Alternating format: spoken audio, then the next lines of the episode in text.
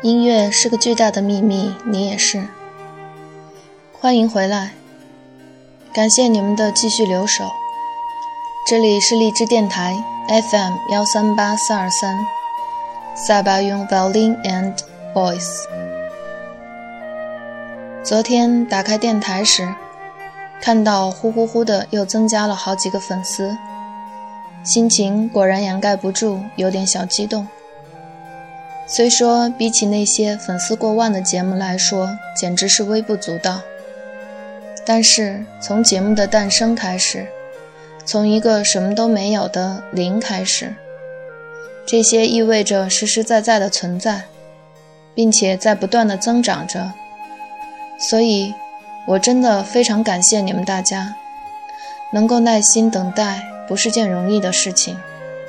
它会促使我想要把更好的音乐分享给你们，同时也把我的心情分享给你们。希望我们的交流可以一直这样保持下去。前两期跟大家分享了贝多芬的故事，今天呢，同样是最后一期完结篇。我好像从小到大。都是个不太按常理出牌的人，虽然这样会引起很多诟病，可是也因为这样，我常常会注意到很多人会忽略的那一部分。它有点像坐公车，你是个永远都要坐在靠左边座位上的人，那么你很可能会错过右边的风景。而我，可能是机缘巧合，当然。也很可能是不幸，总是那个最后才上车的人，总是坐在那个没有人愿意坐的位置上。看起来我没有选择，但生命就是这样奇特。当我坐在那里的时候，我反而看到了一片不一样的风景。这个就是今天我要介绍这部作品的初衷。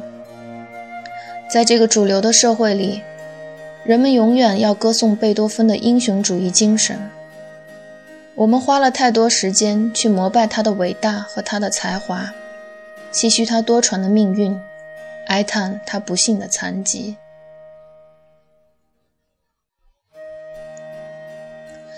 然而，在我眼里，这些其实都只是抗争的表象，就像一个得了癌症的人。在不断的挑战自己一样，是不得已而为之的。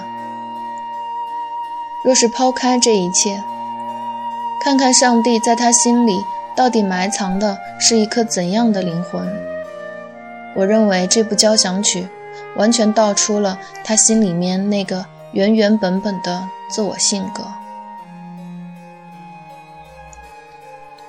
常常来路，命有玄机。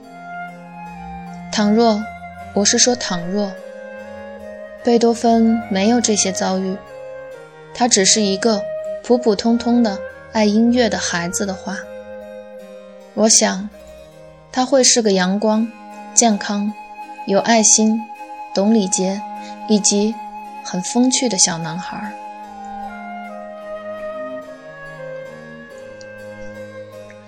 F 大调第八交响曲，作品九十三号。是路德维希·范·贝多芬于1812年创作的四乐章交响曲。贝多芬此前创作的第六交响曲田园的调性也是 F 大调，但篇幅较长，故而作者亦将此交响曲爱称为小的 F 大调交响曲。此作品也是贝多芬闻名于世的九部交响曲中最为短小的一部。有时受到忽视，但贝多芬自己对他十分喜爱，甚至称他比第七交响曲强得多。虽然写作时贝多芬的生活并不顺利，但该作品依然有着轻松愉快的风格。其规模虽然短小，但精悍紧凑，充分体现了贝多芬的作曲技艺。与贝多芬的一些其他作品，诸如《月光奏鸣曲》类似，该交响曲的末乐章分量最重。值得注意的是，在第二乐章中，木管乐器演奏出固定的音型，被认为是模仿当时刚刚得到改进的节拍器的声音，并且在乐章最后还有一个玩笑般的节拍器出故障的乐段。除此之外，也有其他部分被认为是音乐玩笑。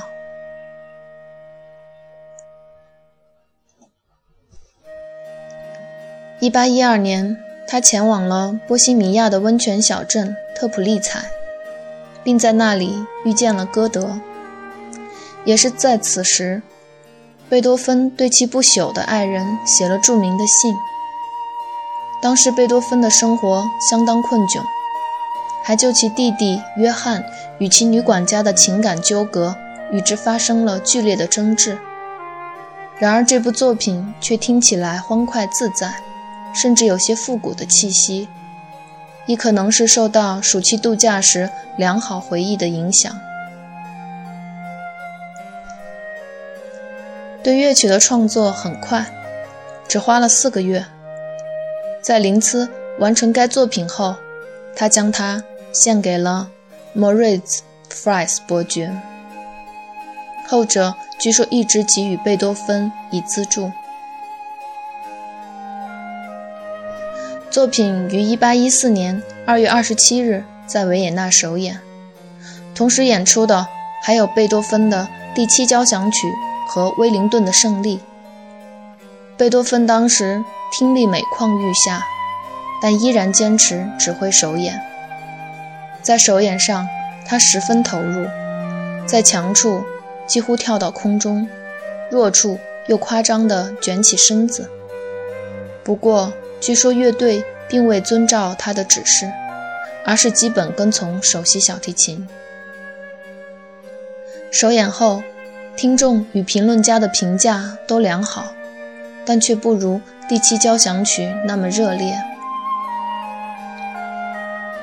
其实，F 大调第八交响曲到处洋溢着一种复古的气息，从中可以感觉到早期莫扎特、海顿交响作品中蕴含的古典韵味。